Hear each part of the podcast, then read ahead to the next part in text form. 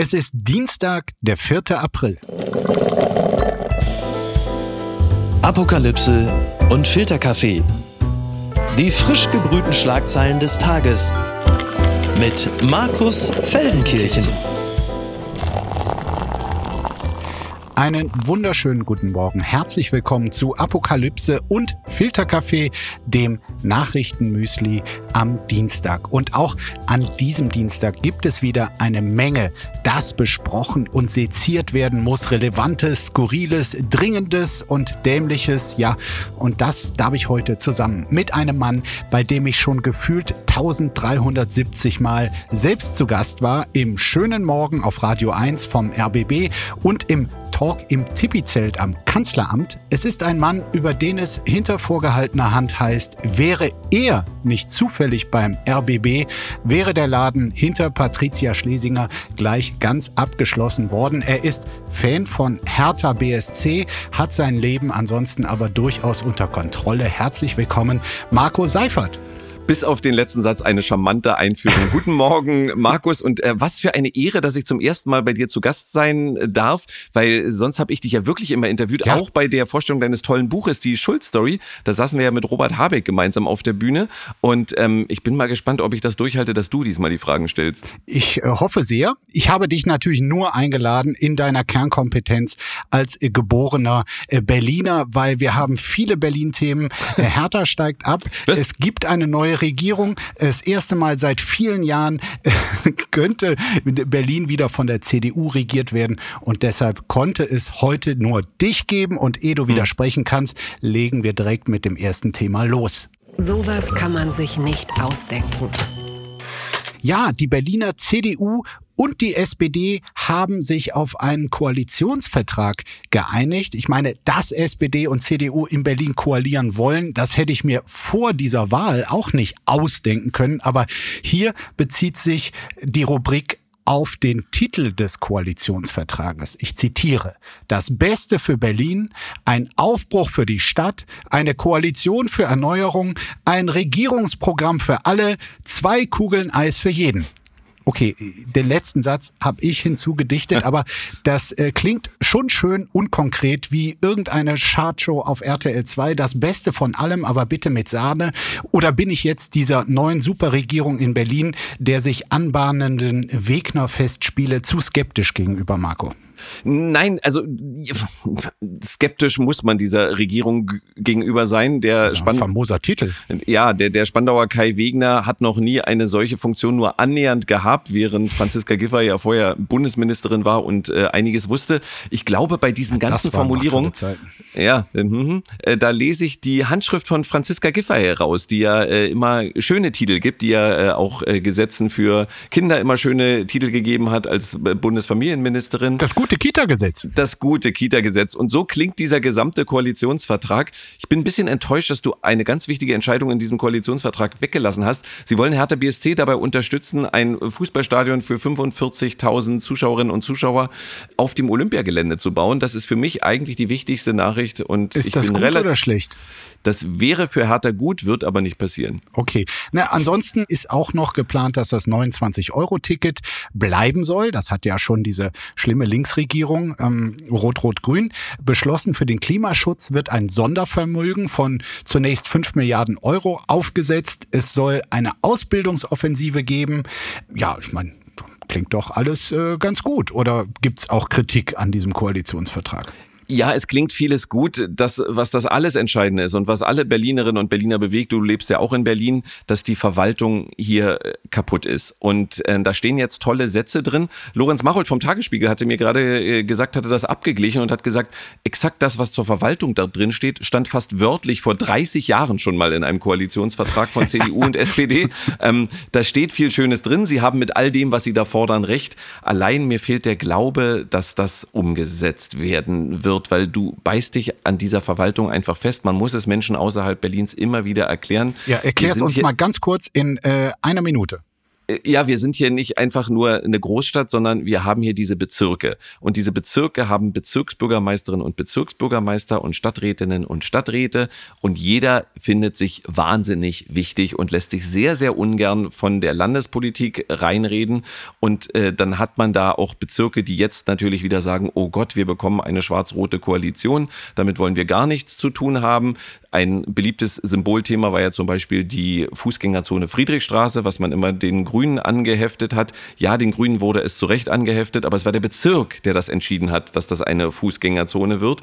Und so wird in Berlin wieder einmal, wie schon in den letzten Jahrzehnten, wird eine Landesregierung daran scheitern, dass sie die Bezirke nicht auf ihre Seite bekommt. Das klingt ja fast äh, wie die Bundesrepublik mit all ihren Ländern. Aber kann man diese, diese Bezirke nicht, äh, die kann man nicht einfach so quasi sagen, so, vielen Dank für eure Dienste. Das war's aber jetzt auch. Damit ist ja die FDP in Berlin in den Wahlkampf gegangen. Äh, das war etwas populistisch zu sagen, Bezirksämter abschaffen, Bezirksbürgermeister abschaffen.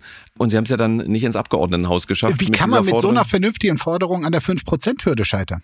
Ja, das ist äh, verrückt. Die Berliner FDP ist sowieso äh, ganz eigen. Die sucht sich immer ein großes Thema, an dem alle verzweifeln. Das war damals die Offenhaltung von Tegel oder sie wollten auch das Tempelhofer Feld komplett, na, komplett bebauen nicht, aber in großen Teilen möglicherweise bebauen. Aber sie haben eben immer nur ein Thema, was sie sich in Berlin suchen.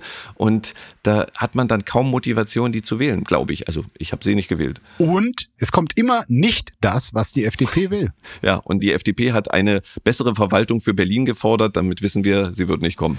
Ab heute äh, dürfen jetzt die ganzen Mitglieder der Berliner SPD über den Koalitionsvertrag äh, abstimmen. Und wir haben ja jetzt schon so geredet, als sei das quasi ein, äh, eine gemachte Sache für Kai Wegner, dass der der neue regierende Bürgermeister wird. Und äh, Franziska Giffey, die das bisher war, darf immerhin als eine neue, neue Superministerin oder Supersenatorin da weitermachen. Aber es braucht eben die Zustimmung der SPD-Mitglieder. Und ehrlich gesagt, alles, was ich oder vieles von dem, was ich aus den Tiefen der Berliner SPD, die ja auch eine sehr besondere, sehr seltsame äh, Partei ist, höre, ist das noch lang nicht ausgemacht. Es gibt zumindest eine Menge von Gegnern und die sind zum Teil auch gut organisiert. Da würde ich dir in dem Fall widersprechen, was ich sehr gerne mache, wie du weißt. Das ist, glaube ich, ein Unterschied zwischen den Menschen, mit denen du geredet hast. Das sind nämlich dann in weiten Teilen wahrscheinlich Abgeordnete, Funktionäre äh, und ähnliches und den Mitgliedern der Berliner SPD. Das ist sowieso eine Eigenart. Natürlich Leute mit einer CDU-Allergie, ja. ja. Genau, aber das ist eine, eine, für mich, ich glaube, dass das so ist, eine Eigenart der Berliner SPD. Ich glaube, die Berliner SPD ist von ihrer Mitgliederstruktur her erstens relativ alt und relativ konservativ.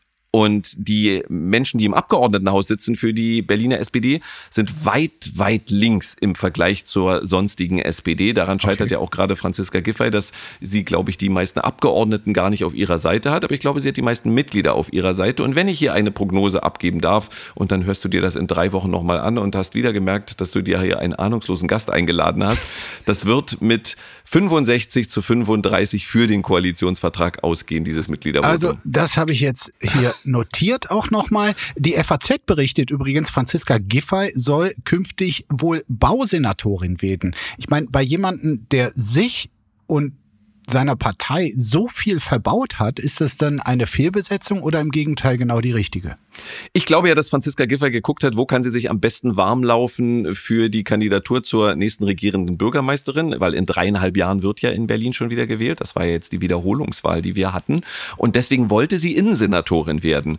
Da ist die SPD aber mit Iris Spranger, die, glaube ich, deutschlandweit kaum jemand kennt, ganz gut besetzt gewesen und deswegen ist sie an diesen Posten nicht rangekommen. Und dementsprechend wird sie jetzt Bausenatorin vermutlich werden und kann dann das schöner Bauen, neuer Wohnen oder was auch immer Gesetz auf den Weg bringen und dann wird das schon klappen und auf keinen Fall irgendjemand enteignen. Das wollte sie ja schon nicht, als das ihr Auftrag eigentlich war. Und dann haben wir aber auch noch das hier, also zum Gehaltsdeckel beim RBB. Äh, das hm. berichtet zumindest Zeit Online. Ein weiterer Punkt sei eben dieser Gehaltsdeckel für Führungskräfte. Ich zitiere die Vergütungsstrukturen der außertariflich Beschäftigten mit Führungsverantwortung beim Rundfunk Berlin-Brandenburg werden gedeckelt und veröffentlicht. So steht es in diesem Koalitionsvertrag. Beim RBB gibt es tatsächlich im ARD-Vergleich nach Sendeangaben besonders viele außertariflich Beschäftigte. Und Marco, ich kann es verstehen, dass man gerade in diesen Tagen nicht auf die Eigenschaft als Mitarbeiter des RBB reduziert werden will. Und das tue ich hier auch ausdrücklich nicht. Aber ist das richtig, dass hier die Politik mit Gehaltsdeckeln eingreifen will? Ich halte es für nach außen, für die Kommunikation ist es vielleicht durchaus sinnvoll. Rein faktisch wird sich nicht sehr viel ändern. Man muss es immer wieder den Menschen sagen, wenn man Moderatorinnen und Moderatoren oder Reporterinnen und Reporter im Fernsehen sieht, im Radio hört, die vom RBB sind, das sind in der Regel alles freie Mitarbeiterinnen und freie Mitarbeiter. Also die haben damit gar nichts zu tun, weil die gar kein Gehalt bekommen, sondern die bekommen Honorar pro Einsatz. Und ähm, ich glaube, das ist rechtlich am Ende gar nicht umsetzbar. Wir haben ja einen äh, unabhängigen öffentlichen Rundfunk und der ist eigentlich von der Idee her auch gut aufgestellt, weil es gibt ja Kontrollgremien, es gibt einen Verwaltungsrat, es gibt einen Rundfunkrat und die gucken genau auf sowas. Und ich weiß nicht, ob Intendantinnen und Intendanten über 300.000 Euro im Jahr bekommen müssen. Da, da sehe ich wenig Sinn darin. Andererseits muss man sagen, das Problem, und das hat die jetzige Intendantin zumindest schon mal benannt, dass wir wahnsinnig viele AT-Verträge, so heißen ja die ja, die außertariflichen Verträge hatten, dass dann fast jeder am Ende, ist übertrieben und polemisch, aber so einen bekommt, das ist, glaube ich, nicht notwendig. Und sollen die das da reinschreiben in den Koalitionsvertrag? Aber das wird ausgehen wie das Hornberger Schießen ich kenne dich ja nun schon lange und auch als äh, meist gut gelaunten, zuversichtlichen Menschen, aber sag mir doch mal, wie war das denn jetzt in all den zurückliegenden Monaten für dich als Mitarbeiter, der jeden Tag, wenn er moderiert, sein Bestes gibt, äh, mit all dieser Häme klarzukommen? Ja, das ist zum einen äh, wirklich deprimierend, wobei die Häme sich mir gegenüber in engen Grenzen hält. Es ist tatsächlich so, äh, du weißt ja, ich habe ja auch viel im RBB Fernsehen moderiert und ich bin dann wirklich im Schwimmbad, schwimme meine Bahn vor mich hin und auf einmal spricht mich jemand an und sagt, ja, Sie sind doch vom RBB. Und dann kommt aber meist der zweite Satz, ja, aber äh, das waren die da oben, ne? Und so, also die wissen schon, dass man, wenn man da als äh, Moderator oder Reporter oder Reporterin oder Redakteurin oder Redakteur unterwegs ist, damit gar nichts zu tun hat.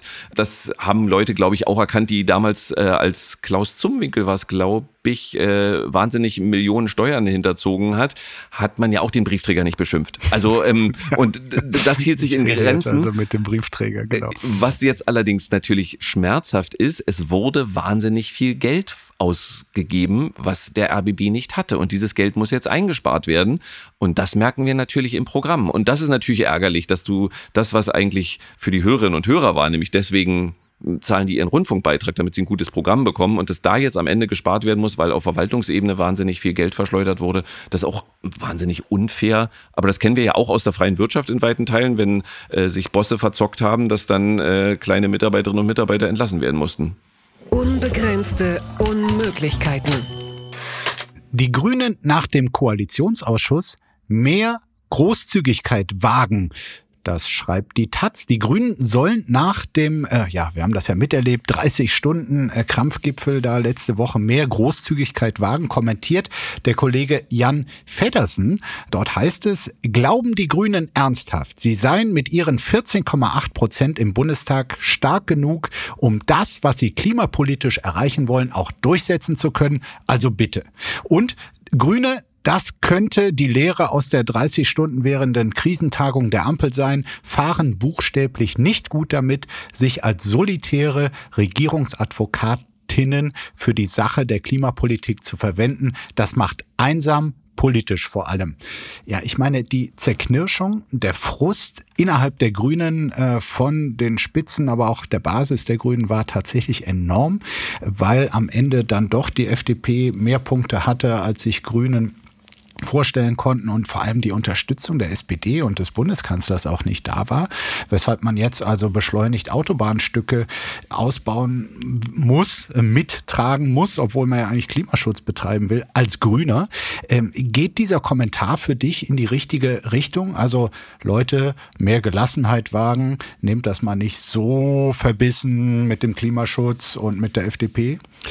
du bist ja da näher dran. Also ich finde diesen Artikel in einigen Punkten hat er recht, in anderen Punkten äh, hat er Unrecht. Also wenn man den Grünen sagt, dass er mit ihren 14,8 Prozent nicht mehr erreichen kann, dann muss man mal fragen, die FDP, die hat schon noch weniger. Ne? Also das ist dann, äh, das, das sollte man dann, dann schon mal sagen, auch wenn es eine Ampelregierung ist, wo man dann denken würde, es wäre rot-gelb-grün. Nein, es ist äh, rot-grün-gelb. Also die sind schon die zweitstärkste Partei und dafür müssen sie wirklich ganz schön viel hinnehmen. Und dann steht man vor der Gretchenfrage und da frage ich dich, weil du ja näher dran bist. Also man kann natürlich als Grüne überlegen, wir verlassen diese Koalition mhm. und machen Friedrich Merz damit zum Kanzler. Äh, wurde das diskutiert bei den Grünen? Ich glaube so konkret nicht. Ich glaube trotzdem, dass aus diesem Frust quasi äh, diese Frage, sind wir noch richtig aufgehoben in diesem Ampelbündnis, irgendwie da ist, dass das auch äh, auf dem Flur unter Spitzengrünen und anderen sicherlich mal diskutiert wird. Aber ich würde sagen, wenn Sie noch halbwegs bei Verstand sind, dann stellen sich die einzig legitime Frage, würde es tatsächlich mehr Klimaschutz in Deutschland geben, wenn ausgerechnet die Grünen dieses Bündnis äh, jetzt verlassen? Äh, über sie kann man natürlich sagen, was man will, aber dass sie nicht für Klimaschutz eintreten, das würde ich Ihnen jetzt nicht vorwerfen. Anders als diese ganzen grünen Vorfeldorganisationen, ähm, die wirklich da letzte Woche die Grünen als große Verräter beschimpft haben, weil sie das zugelassen haben. Und ich kann verstehen, dass es schwer ist, das auszuhalten. Also wenn man wirklich als Verräter, der äh, überhaupt nichts kapiert, da beschimpft wird von denen, von denen man bisher glaubte, das sind unsere Partner und Freunde. Aber trotzdem, also unterm Strich ich meine, wenn man, wenn man wirklich für Klimaschutz ist, dann sagt man nicht, okay, wir gehen raus, mach doch bitte mit der CDU weiter. Ja, und das kann man auch den Vergleich zur Linkspartei ziehen. Ich meine, die hat das jahrelang gemacht, hat gesagt, wir machen keine Kompromisse und hat damit Angela Merkel über Jahre die Kanzlerschaft gesichert, weil es gab eine äh, rot-grün-rote Mehrheit auf Bundesebene, aber man wollte wenig Kompromisse machen. Ja, und ob das jetzt der linken Politik geholfen hat, weiß ich nicht. Und das ist das Gleiche, was du sagst mit den Grünen. Also wenn die diese Koalition verlassen, dann wird es mit dem Klimaschutz in Deutschland nicht vorwärts gehen, vorsichtig gesprochen. Was ich allerdings beobachte, ist tatsächlich, also das könnte eine Zäsur gewesen sein, äh, dieser 30-Stunden-Koalitionsausschuss in der vergangenen Woche, weil sich vor allem so eine Verschiebung abgezeichnet hat. Am Anfang dachten ja viele Beobachter, okay, da regieren jetzt äh, Rot-Grün, SPD und Grüne und dann müssen sie noch irgendwie diese überhaupt nicht dazu passende FDP versuchen zu integrieren, ab und zu denen mal übers Köpfchen streicheln und was Nettes äh, an die Hand geben. Aber während, und, und das haben also viele Berichte im Spiegel, aber auch woanders irgendwie nachgezeichnet, äh, wie es dort wirklich eine Freundschaftsverschiebung gegeben hat und sich SPD und FDP in vielen Punkten näher waren als SPD und Grüne. Und ich glaube, das liegt jetzt wirklich als belastendes Element auf dem Tisch. Und äh, ich meine, der Streit geht, die, die Nerven sind schon äh, gereizt. Das sieht man. Jetzt geht es auch weiter mit dem Streit über die Kindergrundsicherung, wo die Finanzierung überhaupt nicht ähm, gesichert ist. Also die grüne Ministerin will das, der FDP-Finanzminister äh, ist da bisher nicht so großzügig, wie die Grünen sich das wünschen. Also ich glaube, das kann schon noch heikel werden mit dieser Ampel. Also wir haben jetzt ein sozialliberales Bündnis plus Grün, obwohl wir das nie erwartet hatten. Und manchmal wundere ich mich auch, wie sich Christian Lindner dann doch wie die Axt im Walde benimmt und nicht dann sagt, Herrgott, ja, ihr musstet jetzt einiges hinnehmen, ähm, deswegen werde ich jetzt öffentlich nichts mehr zur Kindergrundsicherung sagen, aber da kennt er nichts. Das jüngste Wunder des Robert Habeck. Robert Habeck ist äh, gestern überraschend in die Ukraine äh, gereist. Ähm, hat dort eine Einladung zur Dekarbonisierung ausgesprochen, vielleicht so nach dem Motto, also wenn wir es hier in Deutschland nicht so hinkriegen, wie wir das wollen, dann probieren wir es wenigstens in der Ukraine. Aber der ernste Hintergrund dieser Reise war nach äh, Habecks Worten, dass er sagte, okay, ich bin seit Beginn des Krieges das erste Mal da und er hatte erst kommen wollen, wenn er wirklich etwas mitzubringen habe. Und das sei in diesem Fall eine Wirtschaftsdelegation, die der Ukraine die Hoffnung macht, dass es nach dem Krieg wieder einen Wiederaufbau geben wird. Ist das zu pathetisch oder ist es ein, genau das Zeichen, was die Ukrainerinnen und die Ukrainer in diesen Tagen brauchen? Man muss ja gucken, welches Publikum man bespielt. Und äh, ich glaube, in Deutschland ist die Wahrnehmung inzwischen, ja, jetzt ist der auch noch da und der auch noch da und jetzt war der auch noch da und uns langweilt das so ein bisschen. Ich glaube, wenn du ein Land bist, äh, was im Krieg lebt, wo du permanent Angst vor Luftangriffen hast, wo äh, Familienmitglieder an der Front sind, dann ist der Besuch des Wirtschaftsministers aus einem so großen Land wie Deutschland, glaube ich, einfach ein wichtiges Zeichen, was da, glaube ich, auch für Eindruck sorgt. Mhm. Äh, während wir hier sagen, ach, jetzt ist der auch noch hingefahren. Also ich finde es ein wichtiges Zeichen zu sagen, passt auf, jetzt ist Krieg und wir sind solidarisch, aber wir sind danach auch für euch da. Und das sollten sich übrigens auch die deutschen Wählerinnen und Wähler äh, ganz genau anhören. Man kann nicht in fünf Jahren oder von welchen Zeiträumen wir reden sagen, ja, jetzt haben wir aber auch mal genug für die getan. Das wird ein sehr, sehr langer Prozess. Und wenn Robert Habeck diese Botschaft ins deutsche Publikum schon mal überbringt, kann das nicht schaden. Gewinner des Tages. Finnland soll schon heute der NATO beitreten. Das berichtet unter anderem die Süddeutsche Zeitung. Erst hat es dank der Blockade der Türkei gedauert. Jetzt soll es schnell gehen. Finnland wird heute NATO-Mitglied. Nach dem russischen Einmarsch in die Ukraine hatte sich Finnland im vergangenen Jahr gemeinsam mit Schweden entschlossen, nach langer Zeit der militärischen Bündnisfreiheit die Aufnahme in die NATO zu beantragen. Das Land teilt eine rund 1300 Kilometer lange Grenze mit Russland. Aus äh, finnischer Sicht ist das äh, ja total nachvollziehbar mittlerweile zumindest. Lange haben sich tatsächlich äh, dagegen gesträubt. Auch äh, es wurde gab immer wieder Umfragen in Finnland, die sagten, hm, ist uns zu heikel diese NATO-Mitgliedschaft. Das könnte Russland äh, provozieren. Äh, mit dem Beginn des Krieges ist die Stimmung komplett umgekippt und ähm, ja, das ist sicherlich nachvollziehbar, dass Finnland in einer solchen Situation den Schutz sucht und gut, dass es das auch bekommt. Dass es aber so lange gedauert hat, hat ja einen Grund. Du hast es ja erwähnt, dass eigentlich geplant war, dass Finnland und Schweden gemeinsam der NATO beitreten. Und dann hat es die Türkei wieder geschafft, das mit anderen Forderungen zu verbinden. Und die Türkei als NATO-Mitglied hat damit jetzt erstmal verhindert, dass Schweden beitritt. Äh, Erdogan sucht ja da Möglichkeiten, eigene politische Ziele durchzusetzen. Und sowas macht mich so deprimiert. Äh, da steht man jetzt äh, gemeinsam, sagt man, wir stehen an der Seite der Ukraine und dann kommt ein NATO-Mitglied, in dem Fall die Türkei, äh, hat dann noch einige Unterstützer wie Ungarn zum Beispiel oder einen Unterstützer zumindest und macht das dann davon abhängig. Deswegen kann ich mich darüber jetzt gar nicht so richtig freuen, weil ich denke, ja, und die Schweden, die stehen jetzt alleine vor dem Club, während alle anderen vom Türsteher schon reingelassen worden und Erdogan steht jetzt noch vor der Tür und sagt, pass auf, erfüllt noch sieben Bedingungen, die überhaupt nichts mit dem NATO-Beitritt zu tun haben. Ja. Und dann dürft ihr auch dabei sein. Also mich schmerzt das nur. Ja, äh, und jetzt kommen wir auf das wichtige Thema Wahlen, weil es gibt ja durchaus eine Chance, dass bald nicht mehr ein äh, solcher Hasardeur äh, Teil der NATO ist und äh, Präsident von der Türkei, denn im Mai wird dort gewählt und für die Opposition, die das erste Mal quasi sich geschlossen hinter einen Kandidaten versammelt hat, äh, stehen die Chancen nicht schlecht. Insofern äh, habe ich schon eine Ahnung, wem die Schwedinnen und Schweden da die Daumen Daumen drücken. Aber das Pikante ist, dass auch in Finnland jetzt am Sonntag gerade erst äh, gewählt wurde und dort die Konservativen mit einem Wahlsieg nach Hause gegangen sind und als zweitpopulärste Partei die Rechtspopulisten abgeschnitten haben. Und das ist sehr bitter für die bisherige Ministerpräsidentin Sanna Marin. Wie bitter ist das für Sie, dass sie ausgerechnet in so einem Moment, der ja wirklich ein historischer ist, für das Land offenbar abgewählt ist? Das ist für Sanna Marin doppelt bitter. Zum einen, was du ansprichst, dieser Moment. Zum anderen hat sie, das muss man immer erklären, für allen, die nur die Überschriften gelesen haben, sie hat ein richtig gutes Wahlergebnis geholt. Also sie hat ja sogar Stimmen dazu gewonnen im Vergleich zur vergangenen Wahl. Aber da ihr Partner, die Grünen, komplett abgestraft wurden, hat sie jetzt die Regierung verloren. Und es ist sehr schade, weil es ist, ähm, ja, Finnland hatte da ein sehr freundliches Gesicht. Und das meine ich jetzt nicht optisch, sondern äh, sie hatte eine, eine Art von Ausstrahlung. Äh, da dachte man, die, die Finnen gelten ja immer eher so für uns alle so als mürrisch und gefühlt ist da immer dunkel, was gar nicht stimmt, aber äh, ist es da äh, die ganze Zeit dunkel und ähm, da kommt auch jetzt nicht richtig gute Laune auf, obwohl sie ein sehr glückliches Land sind. Und dass die jetzt äh, da so den Rechtspopulisten in Teilen wählen, ja, ja das ist äh, für Sanna Marin wirklich, äh, ich finde auch eine ungerechtfertigte Niederlage. Ich meine, sie hat, wie gesagt, an Stimmen zugelegt und verliert jetzt dann noch ihr Amt. Vielleicht dürfen wir aber, was den Wahlausgang angeht, auch nicht allzu pessimistisch sein. Ich sag mal, this is finish, but not the end. Verlierer des Tages. E-Scooter-Verleih ab September verboten, berichtet das ZDF.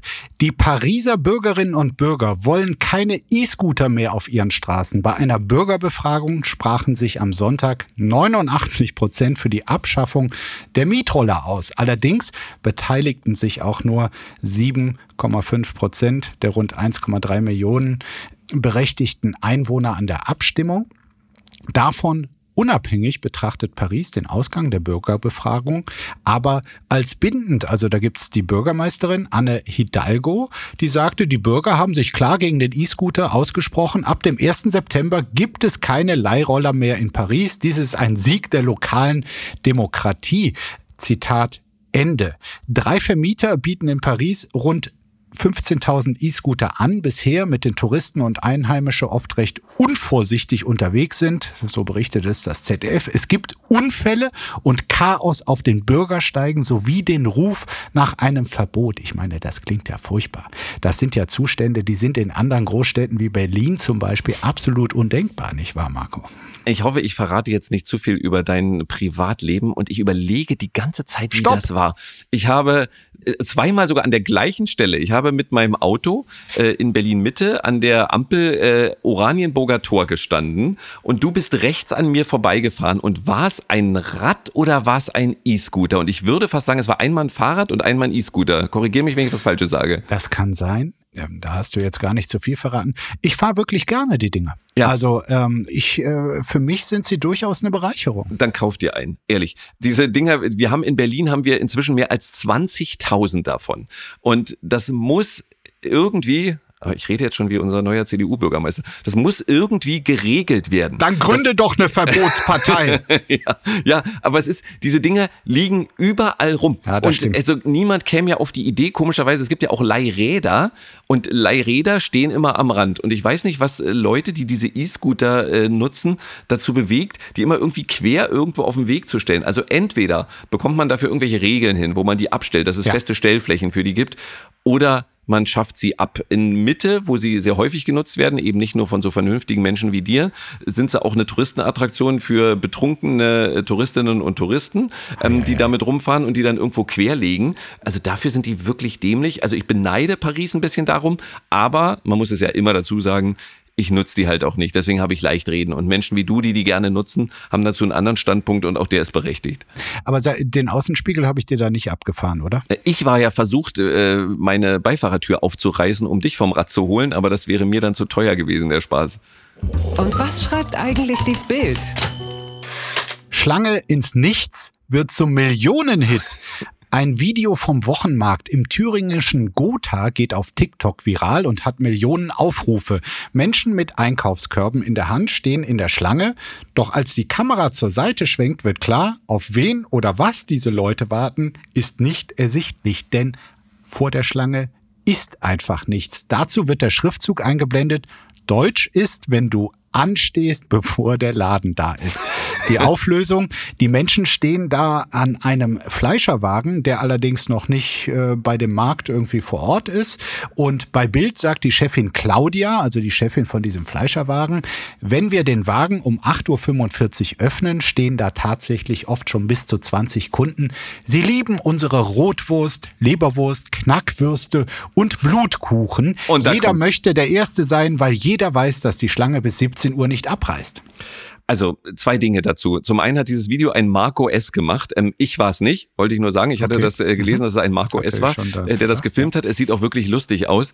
Es ist sehr deutsch. Ja, man könnte da auch Handtücher hinlegen oder mit dem E-Scooter sich den Platz frei halten in der Schlange möglicherweise. Aber ich war raus aus der Nummer und du weißt, ich bin seit Jahrzehnten Vegetarier und ich bin überhaupt nicht missionarisch unterwegs. Wenn wir zusammen essen gehen, Markus, bestell dir gern ein halbes Wildschwein, ist nicht meine Baustelle.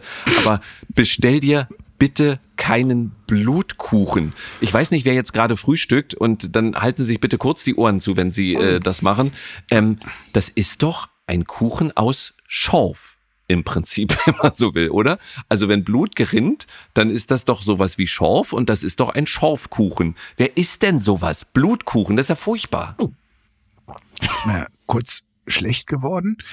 Sagen wir es so, ich würde mich zumindest nicht um 8 Uhr schon in eine Schlange stellen, wenn um 8.45 Uhr der Wagen mit dem Blutkuchen kommt. nachvollziehbar. Das hat mich überrascht. Traditionsmarke aus Thüringen. Vita Cola erzielt bisher bestes Ergebnis. Das berichtet die Thüringer Allgemeine. Sie schreibt, Vita Cola erzielt sein bisher bestes Absatzergebnis in der mehr als 60-jährigen Markengeschichte. Die ostdeutsche Traditionsmarke hat im vergangenen Jahr insgesamt 95,5 Millionen Liter alkoholfreie Erfrischungsgetränke verkauft. Das sei ein Plus von 9 Prozent im Vergleich zum Vorjahr. Nach Unternehmensangaben liegt Vita Cola mit seinem Marktanteil bei Cola in Ostdeutschland auf Rang 2, in Thüringen gar auf Platz 1. Ich vermute, dass dahinter nicht nur eine kulinarische Entscheidung steckt, sondern auch eine regionale, vielleicht sogar eine politische oder historische von wegen euer Westgesöff. Ähm, das wollen wir nicht weiter unterstützen. Wir haben hier eine eigene, sehr, sehr schmackhafte Cola.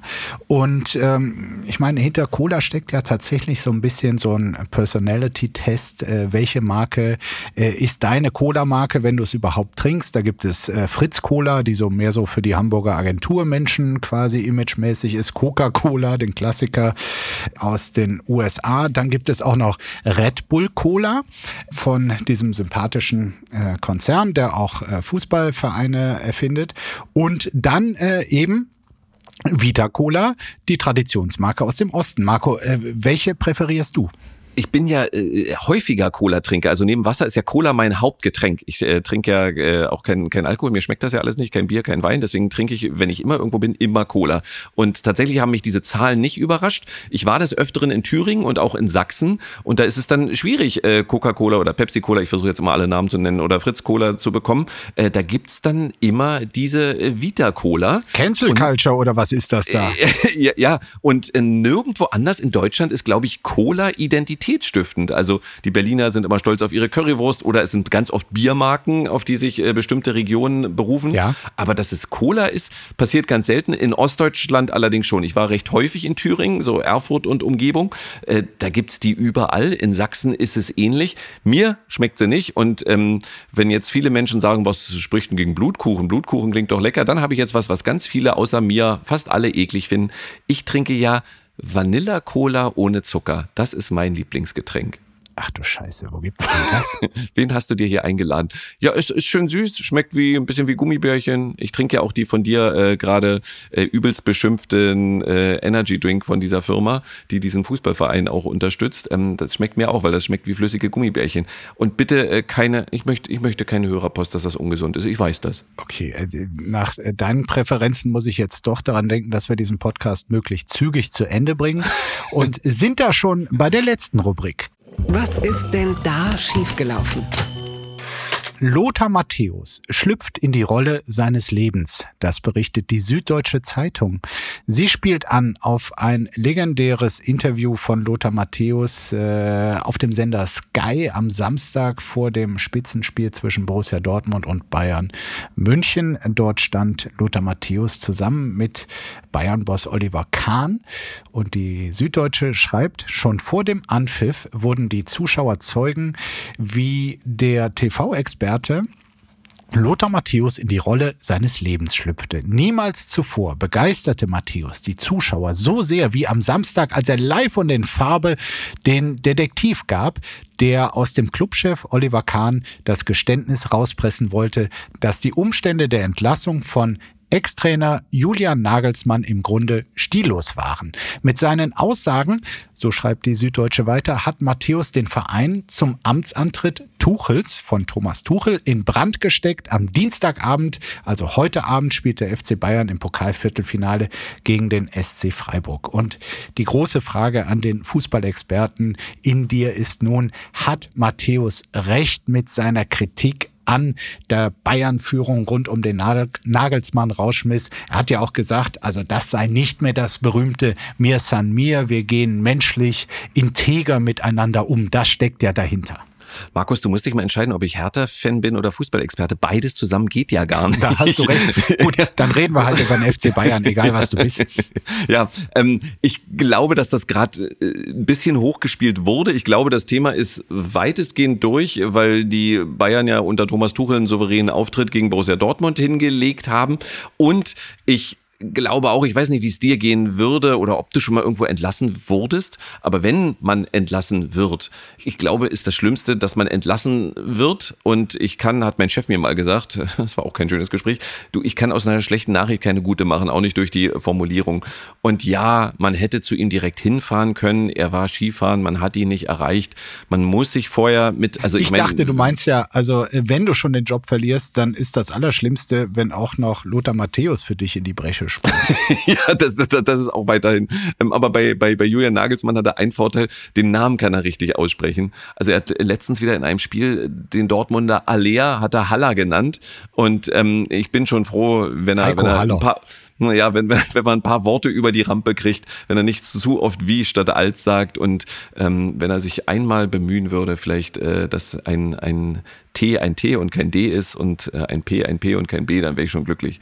Also ich sehe schon, das ist beim FC Bayern quasi der Wiegestätte der Mitmenschlichkeit Eben. eventuell nicht mehr so zugeht, ähm, wie es einst war, das geht dir am allerwertesten vorbei ehrlich gesagt geht mir dieser ganze Verein am allerwertesten vorbei. Ich bin wirklich nicht nur, weil ich Fan der Toten Hosen bin, äh, nie im Leben würde ich zum FC Bayern gehen.